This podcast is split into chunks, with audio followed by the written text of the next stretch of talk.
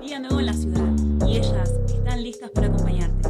Acá comienza a sonar Musireñals por Siendo nosotras. Siendo nosotras. Oh, baby, let's go, go.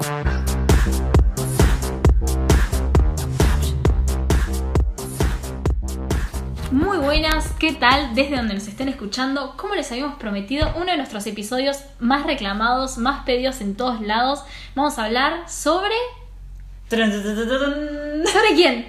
Pablo Londra. Pablo Londra. Qué cordobés, eh. Y da de qué hablar, ¿eh? Y aún sin sacar música hace casi dos años, sigue dando de qué hablar. Y hoy les vamos a explicar un poco por qué. Por qué está en pausa su actividad y quién es él, uno de los cordobeses más famosos del mundo.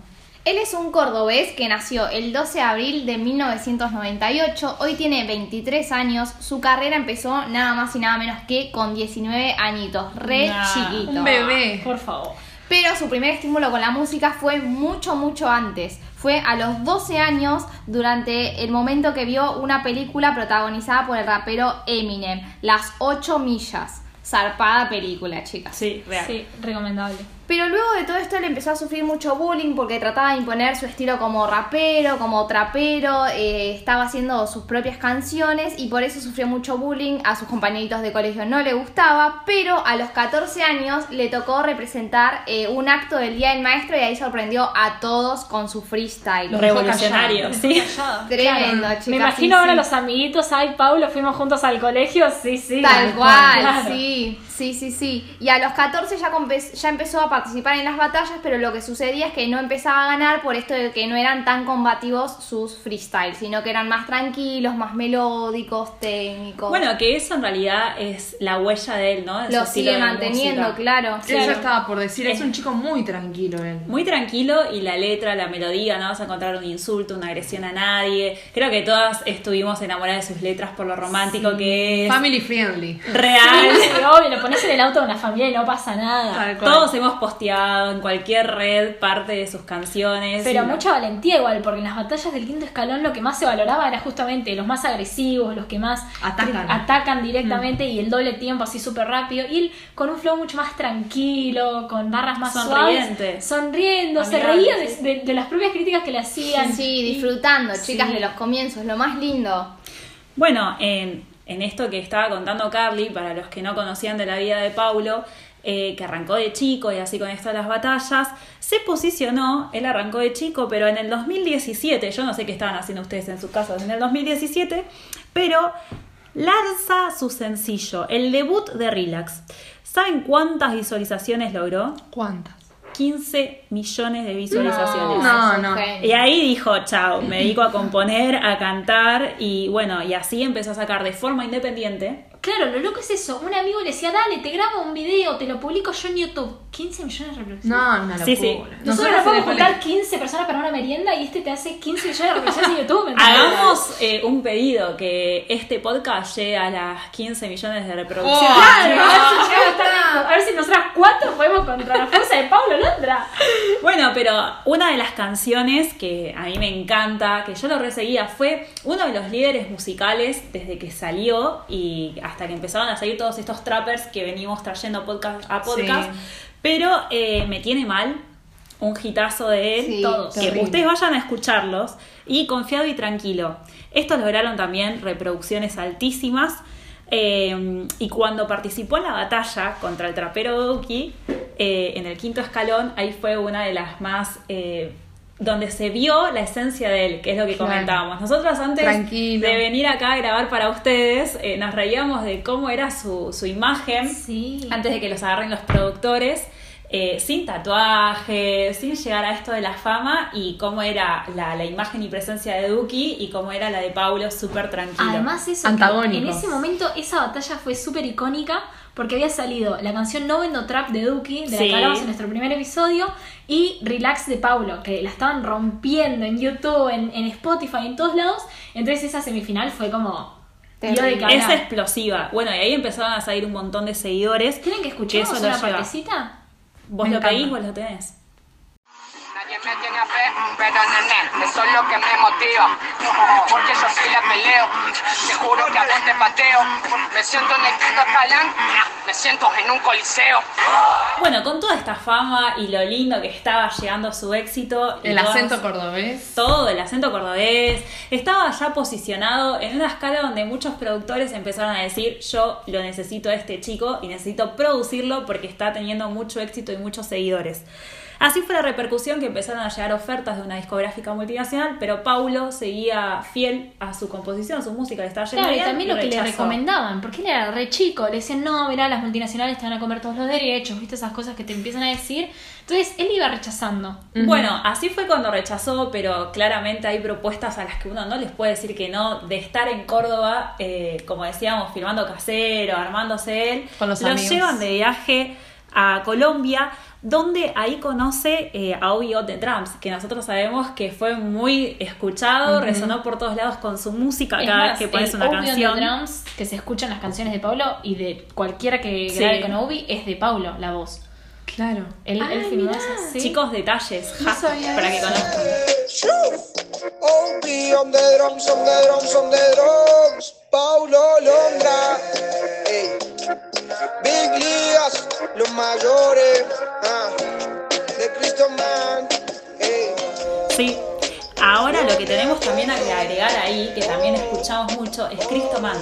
Cristo. Era un emprendedor Salazar que dijo, bueno, yo voy a aportar acá y voy a firmar. Eso fue el inicio de lo que vos tenés que seguir escuchando acá en este capítulo porque no te puedes perder el- lo que fue el antes y el después en su vida y en su carrera musical. Exactamente, todos conocerán el condenado para el millón, el temón que Re. la rompió, se escuchó en todos lados. Lo disparó al mundo esa canción.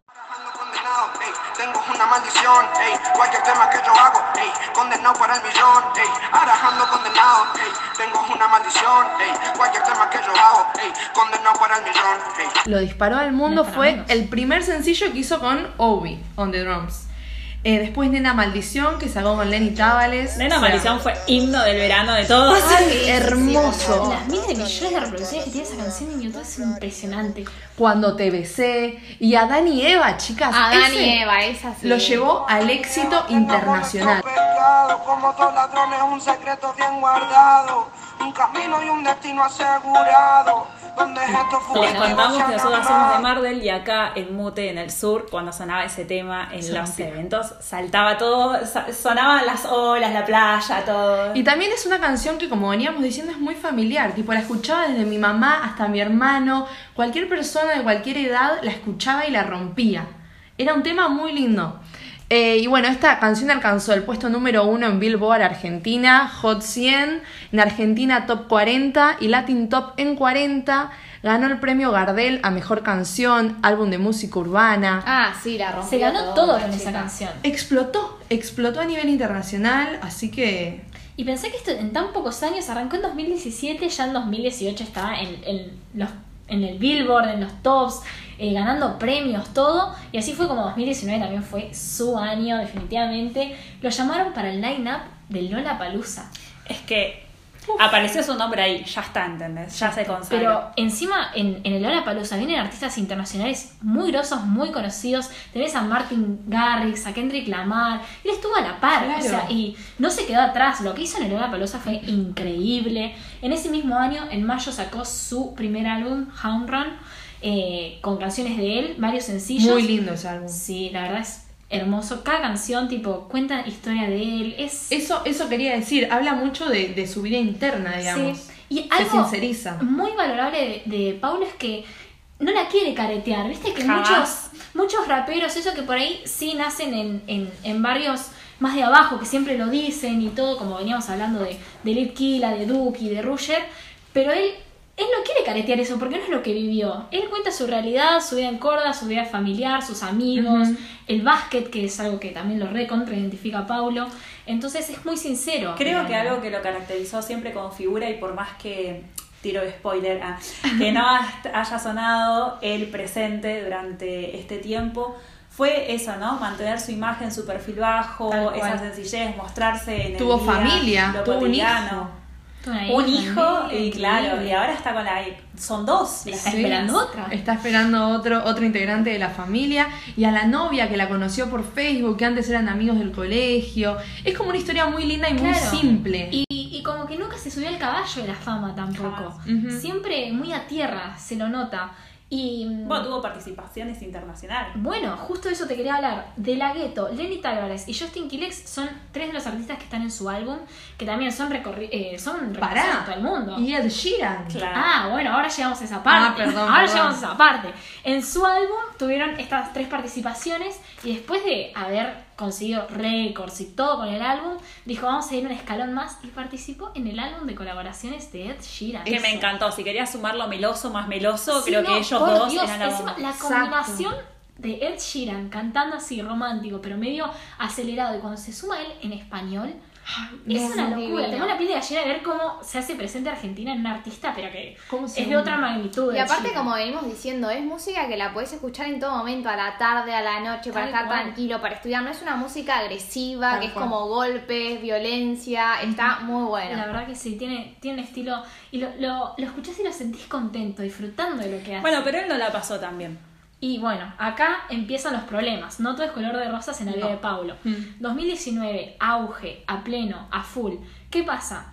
El inversor Cristoman y Obi on the Drums, junto con Pablo Londra, crean la, disco- la discográfica Big Ligas. Sí. Entonces también en los temas de Pablo se escucha Big, Big Ligas, los mayores, de Cristoman, es verdad. Obi on the Drums, Son todos, parte de la canción. Claro, son parte de todos los temas, los nombran todos, todos amigos, claro.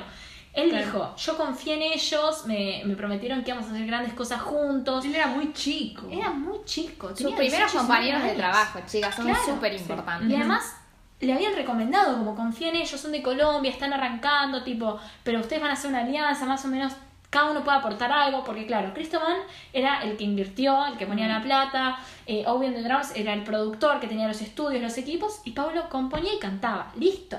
Estaba todo armado para Sin embargo, eh, Cristoman y tenía 5.000 seguidores. en Claro, él dice después, poquito. yo me la jugué, y no es por, por menospreciar a nadie, pero tenía 5.000 seguidores, no era alguien tan conocido todavía Obi on the Drums.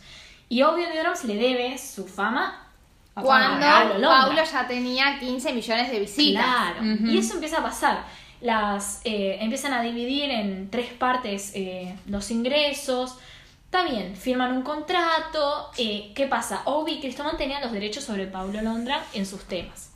Error. Y lo, el grave error que comete Paulo, claro, uno empieza a, a recibir plata, fiestas, música. un día al otro, De un aparte. día al otro. En otro país que no conoces. país, sos re chico. Claro, en una nube estaba Paulo. Confianza, sobre todo. Y un día vienen Obi y Cristo y le dicen, che, Paulo, vamos a grabar un videito para redes en el cual a- representamos que vos firmás un contrato así. O sea, le dijeron, hace como que firmás algo, Tal digamos. cual, le pusieron una copia de un contrato y él dijo, sí, dale. Se- toda la producción del video, él firma.